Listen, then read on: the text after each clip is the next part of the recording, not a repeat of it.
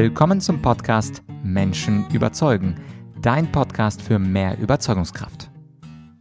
Mein Name ist Vladyachenko und heute ist jemand zu Gast, dessen Buch ich vor Jahren gelesen habe, noch lange, lange Zeit bevor es diesen Podcast überhaupt gab. Und dieses Buch hieß Wie lügt man mit Statistik? Und das Buch fand ich natürlich fantastisch, wie man durch unterschiedlichste kleine mathematische oder grafische Tricks die Zahlen völlig anders aussehen lassen kann. Und insofern konnte ich mich gar nicht halten und habe Professor Walter Kremer von der TU Dortmund eingeladen, um ein wenig über die Statistikfehler der Journalisten während der Corona-Krise zu sprechen. Wir sprechen aber nicht nur über das, sondern wir sprechen auch über die Mathe-Unkenntnis in der Bevölkerung. Beispielsweise hat mich sehr überrascht, dass weniger als die Hälfte der Menschen wissen, was beispielsweise 40 Prozent bedeutet. Das ist doch echt erstaunlich. Und wir sprechen zum Schluss auch über die Panikmache der Presse, darüber, dass Wikipedia ideologisch gefärbt ist und natürlich über viele andere schöne Themen. Und jetzt viel Spaß mit Professor Walter Krämer. Kann man mit Statistik eigentlich lügen? Mein heutiger Gast, Professor Krämer, sagt, ja, das geht. Dazu hat er einen Bestseller geschrieben und gerade heute in der Zeit, wo wir seit 18 Monaten zu Corona-Statistiken fast täglich Zahlen vorgestellt bekommen, wäre es doch mal an der Zeit, einen Experten und einen Statistikprofessor zu befragen, was da eigentlich für Zahlen im Umlauf sind und was nicht ganz stimmt, was die Medien so berichten. Herr Krämer, danke, dass Sie sich die Zeit genommen haben. Ja, danke, dass Sie Interesse an dem Thema haben. Ja klar, Herr Kremer, das Erste, was mich extrem interessiert, ist, unter allen Statistiken, die wir jetzt äh, gesehen haben, im Fernsehen, in der Zeitung, im Radio, gibt es da zwei, drei Statistikfehler, die seit 18 Monaten Ihnen immer wieder begegnen? Nun, es gibt diverse, also zwei Zahlen, die mich besonders ärgern. Einmal diese berühmte Inzidenz, die ja lange Zeit als äh, die Größe galt, auf die alle wie das Kaninchen auf die Schlange starren und jede Woche ihr Verhalten danach ausrichten. Die sagt viel weniger aus, als viele denken. Oder auch die berühmte Übersterblichkeit, die ja immer wieder als Menetekel ausgebreitet wird, um uns vor den Corona-Gefahren zu warnen, die übrigens durchaus da sind. Ich, ich sage ja nicht, Corona ist ungefährlich. Es ist durchaus gefährlicher als eine normale Grippe. Aber es gibt viele andere Dinge, die noch gefährlicher sind. Mhm. Ja, und gehen wir nochmal in diese zwei Zahlen rein. Also fangen wir mal mit der Übersterblichkeit an. Gibt es sie, gibt es sie nicht? Wie groß ist sie? Da muss man zunächst mal sehr darauf achten, ob Menschen äh, an Corona oder mit Corona sterben. Und da habe ich jetzt einige Zahlen gelesen in letzter Zeit, dass über die Hälfte aller Personen, Menschen, äh, deren Tod Corona in die Schuhe geschoben worden sind, eigentlich an ganz anderen Sachen gestorben sind. Nur als sie starben, hatten sie auch Corona. Das muss man also durchaus mal auseinanderhalten. Dann wird das Ganze schon nicht mehr ganz so dramatisch. Dann äh, sind äh, viele Leute ähm, an Corona gestorben, die sonst an anderen Dingen gestorben wären. Das heißt, wenn man guckt, wie viele insgesamt diese schöne Erde dieses Jahr verlassen werden oder letztes Jahr, als ja Corona auf dem Höhepunkt war im Jahre 2020, da sind nicht viel mehr Menschen, ich glaube sogar weniger Menschen in Deutschland insgesamt gestorben, als sonst normalerweise zu erwarten gewesen wären. Insofern wird mit dieser Zahl äh, versucht, Panik zu erzeugen, wo eigentlich kein Grund zur Panik ist. Mhm. Ja, und das Spannende, ich habe mir ja in der Vorbereitung Ihre Videos angeschaut. Das Thema Panik und Angstmache, das begleitet Sie jetzt nicht seit 18 Monaten, sondern ein Video war, glaube ich, auf YouTube so ungefähr acht Jahre alt. Und da sprechen Sie darüber, dass gerade die deutschen Medien im Vergleich zu internationalen Medien, also ich glaube, Sie hatten erwähnt, die äh, Süddeutsche im Vergleich ja. zu El País und im Vergleich zu den englischen Zeitschriften viel mehr Panik machen als sonst. Ist Ihnen das auch in der Corona-Krise aufgefallen? Ja, natürlich. Das wird in anderen Ländern erheblich auf niedrigerer Flamme gekocht äh, als bei uns. Äh, bei uns sind diese Meldungen immer äh, schlagzeilenverdächtig und für Seite 1 äh, vorgesehen. Das ist etwa, wenn Sie in Italien, das ja zu Anfang durchaus durch Corona stark gebeutelt wurde oder in Spanien, wo ich äh, zu Beginn der Corona-Pandemie auf Urlaub war, das hat die alles längst nicht so aufgeregt, sondern die haben das eher nüchtern und rational betrachtet, während wir immer an das Bauchgefühl appellieren, äh, glauben, das Ende ist nah und der Untergang kommt und äh, betet und äh, bekehrt euch zum Guten oder wählt grün und so weiter, damit das Ende nicht kommt. Das ist in anderen Ländern völlig unbekannt, diese Hysterie bei uns. Mhm. Und wenn wir mal auf die wissenschaftliche Seite schauen, ich weiß ja auch, dass Sie mit Herrn Gigerenzer gut können und dass Sie auch mit Daniel Kahnemann äh, auf jeden Fall von ihm auch einige Impulse ja. haben. Ich habe auch selber das Buch äh, Schnelles, Langsames Denken gelesen. Ich Übrigens nach meiner Meinung das beste Sachbuch so weit des dritten Jahrtausends. Also jeder, der hier zuhört, bitte, bitte kaufen, lesen. Besser geht's nicht. Äh, ja, das, das sehe ich genauso. Also so viele kognitive Verzerrungen, die bei uns mhm. rumschwirren im Kopf, mhm. die kann man ja kaum, kaum noch zählen. Was ich aber beobachte, ist, dass die Menschen das Wort Risiko etwas anders verstehen, als sie es beispielsweise verstehen oder als die Wissenschaft es versteht. Könnten Sie für uns zum Beispiel einordnen, was für kognitive Verzerrungen, Denkfehler mit dem Risiko zu tun haben? Zum Beispiel die, äh, äh das Ding der Availability Bias, also das, was immer sichtbar ja, klar. ist, das wird dann überschätzt. Könnten Sie dazu mal ein paar Stimmt. Worte Dinge, die, äh, für die wir lebendige Bilder vor uns sehen, etwa die nehmen wir mal die ähm, Dioxingefahr. Ähm, wenn man dann sieht, wie in äh, Seveso Leute elend im Krankenhaus sterben und das jedes Jahr wiederholt wird. Übrigens, die Frankfurter Rundschau hat das äh, zum Prinzip erhoben. Es wird jedes Jahr an Seveso erinnert, der Seveso Gedenktag mit Bildern und äh, Berichten dazu. Dann bleibt das den Leuten in Erinnerung. Und wenn dann irgendwo Dioxin gefunden wird auf einer Müllkippe in Mengen, von denen sie die ganze Müllkippe essen könnten, da würden sie vielleicht an anderen Dingen sterben, aber nicht am Dioxin, das da drin enthalten ist, dann ist natürlich sofort Panik angesagt. Und diese Masche können unsere Medien perfekt ausspielen und tun das auch zur Panikerzeugung. Mhm. Ja, natürlich ist der Grund dafür, die Medien verdienen ja, wenn viel geklickt und viel gekauft wird. Das kann man mit der Panik natürlich am besten machen, Geld verdienen. Aber mich würde interessieren, jetzt wir Standardbürger, wir sind jetzt keine Statistikprofessoren, vielleicht haben wir auch Kahnemann niemals persönlich umarmt, aber die Frage bleibt, wie sollten wir denn das Risiko eigentlich einschätzen? Also was gibt es da für Tipps, dass wir im Kopf das Risiko nicht überschätzen, wie es die Medien gerne hätten? Also der erste Tipp ist, fragen Sie immer, ob man Ihnen ein relatives oder ein absolutes Risiko meldet. Beispiel für ein relatives Risiko. Die Welt, eine Zeitung, die ich ansonsten sehr schätze, übrigens auch abonniert habe, ohne Reklame machen zu wollen dafür, hat mal vor einigen Jahren gemeldet, das Risiko an Cholera zu sterben in Deutschland hat sich verdoppelt. Hat sich verdoppelt. 100 Prozent Risikosteigerung. Was war passiert? In den fünf Jahren vor der Meldung sind zwei Leute gestorben, in den fünf Jahren danach vier. Von acht 80 Millionen an Cholera. Das heißt, das Risiko war vorher null und nachher null. Was ist das Doppelte von null? Also null plus null ist immer null und äh, das wird äh, sehr, sehr oft als Trick benutzt von den Medien, um äh, Horrorzahlen zu produzieren, wo überhaupt kein Grund zur Panik bestünde. Man soll immer gucken, absolute Zahlen. Wie viele Leute sind letztes Jahr an Cholera gestorben? Wie viele werden dieses Jahr sterben? Wie viele Leute sind letztes Jahr an, äh, an Corona gestorben? Wie viele dieses Jahr? Und an Krebs, an Herz-Kreislauf-Versagen, an allen anderen. Dann kann man sehen, ist die Gefahr größer geworden, ist sie kleiner geworden. Relative Änderungen sind da sehr, sehr ähm, irreführend. Mhm, okay. Also das war quasi Tipp 1. Haben Sie Tipp 1, ja. Nun, man muss gucken, ähm, dass, wenn man ein Risiko vermeidet, nicht automatisch ein anderes größer wird. Stellen Sie sich vor, ähm, ja, Sie wollen ähm, nicht vom Auto über oder durch äh, ein Autounfall sterben. Stattdessen fahren sie Motorrad. Dann ist das Risiko zehnmal größer, dass sie sterben mit dem Motorrad. Und mit dem Fahrrad ist es auch nochmal größer, dass sie Opfer eines Verkehrsunfalls werden. Das heißt, wenn man ein Risiko umgeht, heißt das nicht, dass man komplett draußen ist, sondern ein anderes wird dann dadurch automatisch oder oft automatisch größer.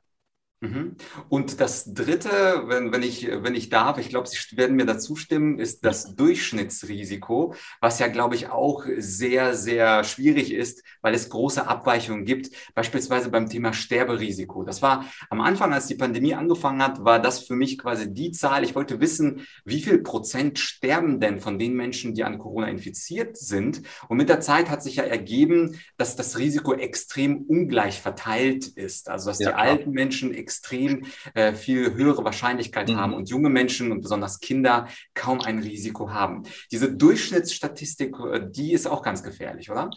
Ja, das ist leider unumgänglich, wenn man Statistik betreibt, dass man viel mit Durchschnitten arbeiten muss. Aber jeder von uns ist kein Durchschnitt, jeder von uns ist ein Individuum und jeder von uns ist anders als der Rest der Bande. Und insofern, wenn man mehr über sich weiß als der Statistiker, etwa, dass man gesund lebt, dass man etwa ähm, Kontakte mit äh, infizierten Personen vermeidet, dann kann man das Risiko dramatisch senken. Äh, die Leute, die das nicht tun, erhöhen es und im Durchschnitt ist es dann irgendwie eine Zahl, die mich persönlich aber überhaupt nichts angehen muss.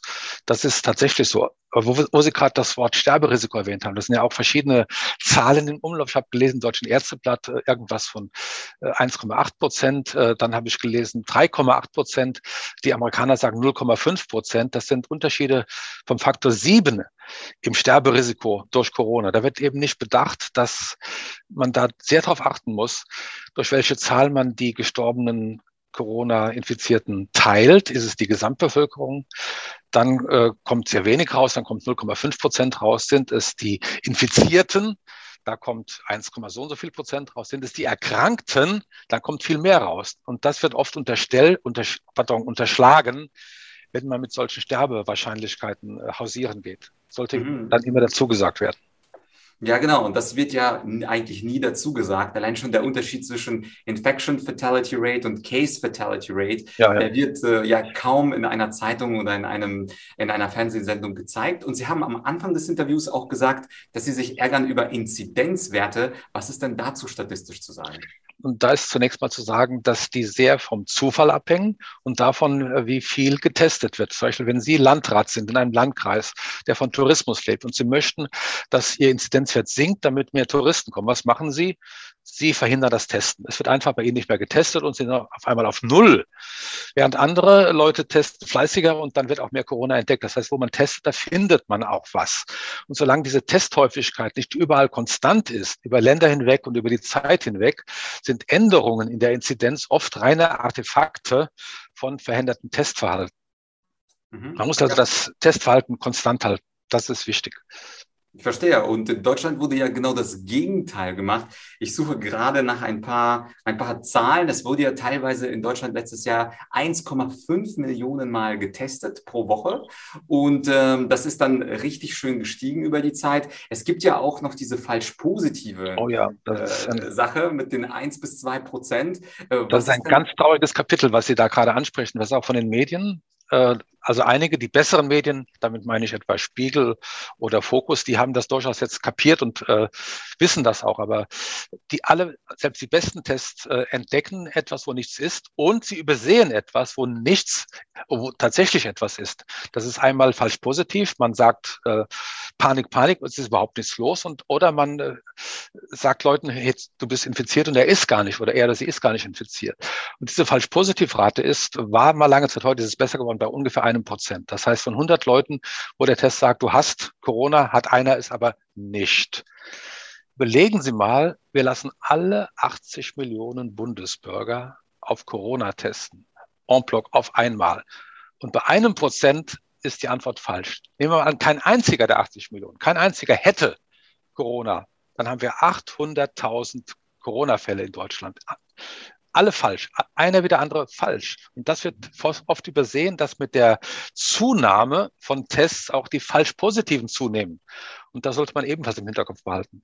Genau, und ich habe jetzt die Zahlen im Hintergrund gefunden, also aus dem letzten Jahr. Ich lese es aber mal vor, weil viele es ja nicht wissen. Kalenderwoche 11 circa 130.000 Tests, Kalenderwoche 21 350.000 Tests, Kalender also doppelt so viele falsch positive, ja. 31, da sind wir bei 590.000, Kalenderwoche 41 1,2 Millionen und Kalender 51 1,6 Millionen Tests. Das heißt, kein Wunder, dass die Inzidenzzahlen dann Richtung Winter nach ja, oben geschossen, wenn man einfach die Testzahl mal fünfmal ja, zehn nimmt. Also ein Prozent von 1,6 Millionen, das sind immerhin 1.600 und das bringt schon die Inzidenz gewaltig gewaltig in die Höhe. Ja, absolut, absolut. Ja, also danke auf jeden Fall für diese Hinweise, äh, was, was die statistischen Fehler anbetrifft. Und jetzt äh, kurz mal zurück, wie schlecht es eigentlich um die Statistikkenntnisse der Menschen geht. Ich habe mal in einem Interview bei Ihnen gesehen, dass Sie gesagt haben, was überhaupt 40 Prozent bedeutet. Das wissen nicht ganz so viele Menschen in Deutschland. Können Sie diese Geschichte bitte nochmal erzählen? Ja, diese Geschichte beruht auf einer Befragung, nicht äh, eine ausgedachte Geschichte, sondern es hat in der Tat mal äh, eine englische Zeitschrift äh, mehrere hundert Kunden einer Bank, einer Bank, Bankkunden, die aus der Bank rauskamen, befragt, ihnen einen Zettel vorgelegt, was sind 40 Prozent? Und da kamen vier Möglichkeiten, vier von zehn, was richtig gewesen wäre, einer von 40, vier von 100 oder äh, ein Viertel. Und weniger als die Hälfte haben vier von zehn angekreuzt. Das heißt, die Leute haben Riesenschwierigkeiten. Und das in England, ein Land, wo die Leute noch besser oder im Prinzip nicht solche Angst vor Zahlen haben wie bei uns, denn wir Deutsche sind ja Weltmeister im Missverstehen von Zahlen, der Verachtung der Mathematik und des Stolzes darauf, in Mathe eine 5 gehabt zu haben, wenn Sie heute auf eine Party gehen und äh, nach drei Bier bekennen, ah, ich hatte in Mathe mal eine 5, alle, ah, ich auch, ich auch, komm, du kriegst mal ein Bier ausgegeben und man ist der Held der Tafelrunde.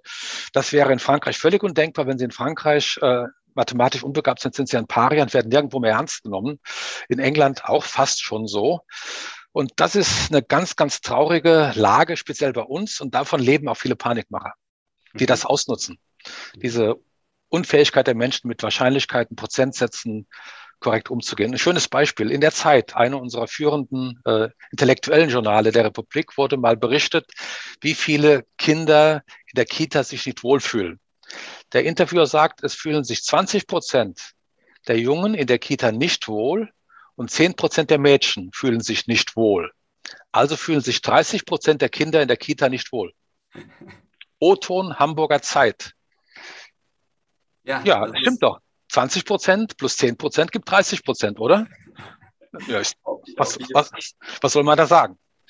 Auf jeden Fall. Äh, und ich habe ähm, auch vernommen in einem anderen Interview, dass Sie auch so ein wenig äh, hinterfragen, ob Journalisten eigentlich Intellektuelle sind. Das ist jetzt ein ja. ganz heikles Thema für Journalisten und gut für mich. Ich bin äh, formal gar nicht Journalist, ich habe das nicht studiert. Aber äh, können Sie den Gedanken mal ausführen? Also sind Journalisten aus Ihrer Sicht Intellektuelle und wenn nein oder ja, warum? Und wenn Sie mit intellektuellen Geistesarbeiter meinen, sind alle Journalisten natürlich Geistesarbeiter, damit auch intellektuell. Aber äh, sie sind in Deutschland zumindest öfter als in anderen Ländern keine ehrlichen Intellektuellen. Es gibt da einen schönen Aufsatz des äh, Trägers des alternativen Friedensnobelpreises Johann Galtung aus Norwegen, der hat mal unterschieden zwischen dem teutonischen, also dem deutschen, dem gallischen, dem französischen, dem angelsächsischen und dem japanischen intellektuellen Stil. Und da hat er untersucht, wie der typische deutsche Intellektuelle die Welt erklärt und äh, beschreibt, wie der typische französische, englische und so weiter das tut. Und bei den Deutschen kam laut Galtung Folgendes raus. Der deutsche Intellektuelle ist eigentlich keiner, der nach Erkenntnis sucht, sondern der die Welt verbessern möchte. Und äh, er baut eine Pyramide, äh, die die Welt erklärt. So soll etwa Einstein noch bis zu seinem Tode die Welterklärungsformel gesucht haben und traurig gewesen sein, dass er sie nicht gefunden hatte, während etwa seine äh, amerikanischen, englischen Kollegen zufrieden waren, wenn sie ein Teilproblem gelöst haben. Dann sind sie zum nächsten Teilproblem übergegangen. Und es war ihnen vollkommen egal, ob die Lösungen äh, kompatibel sind oder unterschiedliche Strategien äh, denen zugrunde lag, während der deutsche Intellektuelle, auch äh, Hegel, Marx und äh, andere, große Gedankenpyramidenbauer waren. Und diese Gedankenpyramide muss dann natürlich geschützt werden gegen Angriffe. Da darf nicht irgendein Stein herausgezogen werden, und dann fällt das ganze Lebenswerk zusammen. Dagegen wehrt man sich mit Händen und Füßen, ist auch mal bereit, äh, fünf gerade sein zu lassen und auch mal die Fakten zu verbiegen, damit das Weltbild nicht gefährdet wird. Und diese Kategorie fallen leider, leider, leider auch viele deutsche Journalisten. Ja, und das bringt mich auch zu unserem vorletzten Thema. Und zwar hatten Sie ja vor kurzem bei einer Aktion mitgemacht, Wissenschaft für alles dicht machen. Eine Aktion, wo kritische Wissenschaftler sich eben gegen die Corona-Maßnahmen gerichtet haben. Und da haben Sie spannenderweise was gesagt. Sie äh, erzählen von über einer Medienlandschaft, die immer mehr die Züge einer Gesinnungsdiktatur annimmt. Ja, das stimmt. Das heißt, es gibt ein bestimmtes Weltbild, das soll vermittelt werden. Also äh, ich komme zurück auf Ihre Pyramide und alles, was eine Gegenauffassung wäre zu dieser Pyramide, was diese Pyramide also kaputt machen würde, kommt gar nicht vor. Können Sie diese Gesinnungsdiktatur mal für unsere Zuschauer ein bisschen erläutern? Nun, ähm, nehmen Sie die armen Teufel, die diese ähm, Organisation oder die diesen Aufruf oder nicht Aufruf, sondern es waren ja einige Videos. Ich habe sie nicht alle gesehen, aber einige haben mir gut gefallen. Das war eine Kritik an äh, den zum Teil wirklich tatsächlich tölpelhaften Maßnahmen der Bundesregierung zur Eindämmung der Corona-Pandemie, alle, alles dicht machen. Äh, natürlich kann man, wenn man alles dicht macht, Corona auf Null zurückfahren. Man kann auch die Verkehrstoten auf Null fahren, wenn man alles platt macht und äh, jeder bewegt sich keinen Zentimeter mehr von der Stelle, wo er gerade ist, dann gibt es auch keine Verkehrstoten mehr.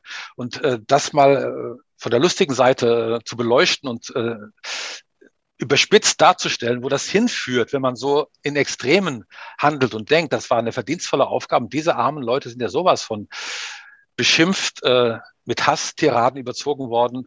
Das ist nur erklärbar damit, dass ihre Gegner äh, gefühlt haben, man macht ihnen ihr Weltbild, greift das an und das darf nicht geduldet werden. Alle Leute, die sich das äh, erdreisten, müssten mit Hasstiraden überzogen werden. Das hat mich schon sehr, sehr bedrückt und traurig gemacht. Mhm, mhm. Und die Gesinnung, die heute sehr gut ankommt, weil viele von den Zuschauern werden wahrscheinlich jetzt nicht verstehen, welche Gesinnung, wovon spricht denn der Professor Krämer? Was ist denn heute gut? Welche Gesinnung ist die, die in den Medien vorkommt? Und was wäre dann die schlechte Gesinnung? Und gut ist zum Beispiel, was Corona betrifft, man muss das, was der Regierung tut, gutheißen. Also ich habe einige linke Freunde, mit denen ich normalerweise mich gut verstehe, mit denen ich Doppelkopf spiele, in Urlaub fahre und Sport treibe. Aber die lassen auch in ihrem eigenen Büro die Maske auf, weil ja das vorgeschrieben ist.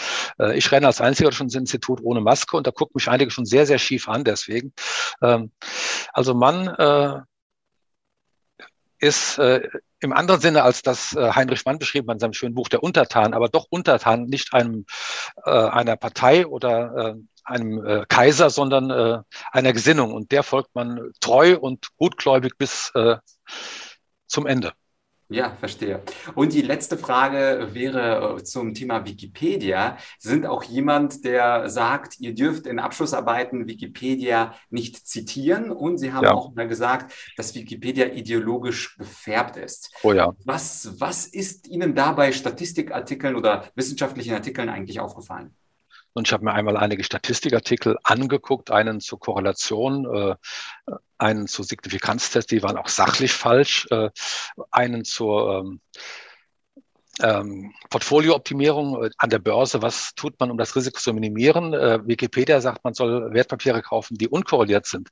Nee, wenn Sie das Risiko minimieren, müssen Sie welche kaufen, die maximal negativ korreliert sind. Genau, also totaler Schwachsinn, was die da schreiben. In vielfacher Hinsicht, das sind Amateure, die an der Uni nie was geworden sind und dann ihr Geltungsbedürfnis ausspielen, indem sie Wikipedia-Artikel verfassen und den Rest der Welt für dumm verkaufen. Aber auch in weltanschaulichen Sachen. Nehmen Sie mal äh, Biografie, nehmen Sie mal eine eigene, die da steht. Da finden Sie haufenweise dummes Zeug über mich. Auch ich habe in meinem Leben äh, ungefähr 20, 30 Prozesse führen müssen, äh, auch gegen Ökotest, gegen die Grünen. Die habe ich fast alle gewonnen. Einen habe ich verloren. Rate, welcher Prozess in Wikipedia erwähnt wird. Der, den ich verloren habe. Die anderen, die ich gewonnen habe, kommen nicht vor. Oder nehmen Sie meine Parteifreunde. Ich bin ja bekennendes Mitglied der FDP, Christian Lindner, dessen Biografie. Oder nehmen Sie die von Annalena Baerbock. Äh, die haben beide Scheiße gebaut. Bei wem wird die Scheiße ausgerollt? Bei Lindner, äh, nicht bei Baerbock. Äh, also es ist ganz klar, die sind rot-grün, ähm, ja, basiert, äh, verteidigen deren Ideologie in vielfacher Hinsicht, wenn sie zu Klimawandel, äh, zur Luftverschmutzung, äh, zu Energieerzeugung was wissen wollen. Wenn Wikipedia nachschlagen, automatisch wird da die grüne Flagge geschwenkt. Das ist ein äh, ja, äh, wie will ich das sagen, Desinformations- und Manipulationsmonster sondergleichen, diese Enzyklopädie. Ja, äh, klingt nach einem schönen Titel, Desinformations- und Manipulationsmonster. Na, Herr Kremer, ja. danke für diesen, äh, dieses erste Interview. Wir sprechen mit Ihnen auch in einiger Zeit über das Thema Gendern. Also gerne nochmal beim äh, Kanal vorbeischauen. Gerne. Und auch nochmal eine klare Leseempfehlung. Ich selbst habe das Buch Wie man mit Statistik lügt von, von Ihnen gelesen. Ich habe es auch in mein, eines meiner Bücher dann zitiert. Ich fand es fantastisch, welche Beispiele und wie einfach Sie auch beschreiben, wie man beispielsweise beispielsweise durch Verschiebung der Achsen oder die Zeiträume da wirklich komplett andere statistische Ergebnisse raushaben möchte. Ja, das war also das Interview mit Professor Krämer. Ich hoffe, es hat dir gefallen. Und wenn dies der Fall ist, dann teile das Interview mit deinen Freunden und deinen Bekannten. Denn wenn wir alle etwas weniger Statistikfehler machen, beziehungsweise wenn wir alle etwas mehr Statistikfehler erkennen, dann sind wir etwas besser informiert als vorher. Und übrigens, das Buch Wie lügt man mit Statistik, was ich einstiegs erwähnt habe, das empfehle ich natürlich auch zur Lektüre. Den Link dazu findest du in der Beschreibung und in ein paar Tagen, da kommt ein zweites Interview mit Walter Krämer und zwar diesmal zum Thema Gendern. Du darfst also gespannt sein und falls du den Podcast erst seit kurzem hörst, ich freue mich immer wieder über eine schöne 5-Sterne-Bewertung auf Apple Podcasts. Bis bald, dein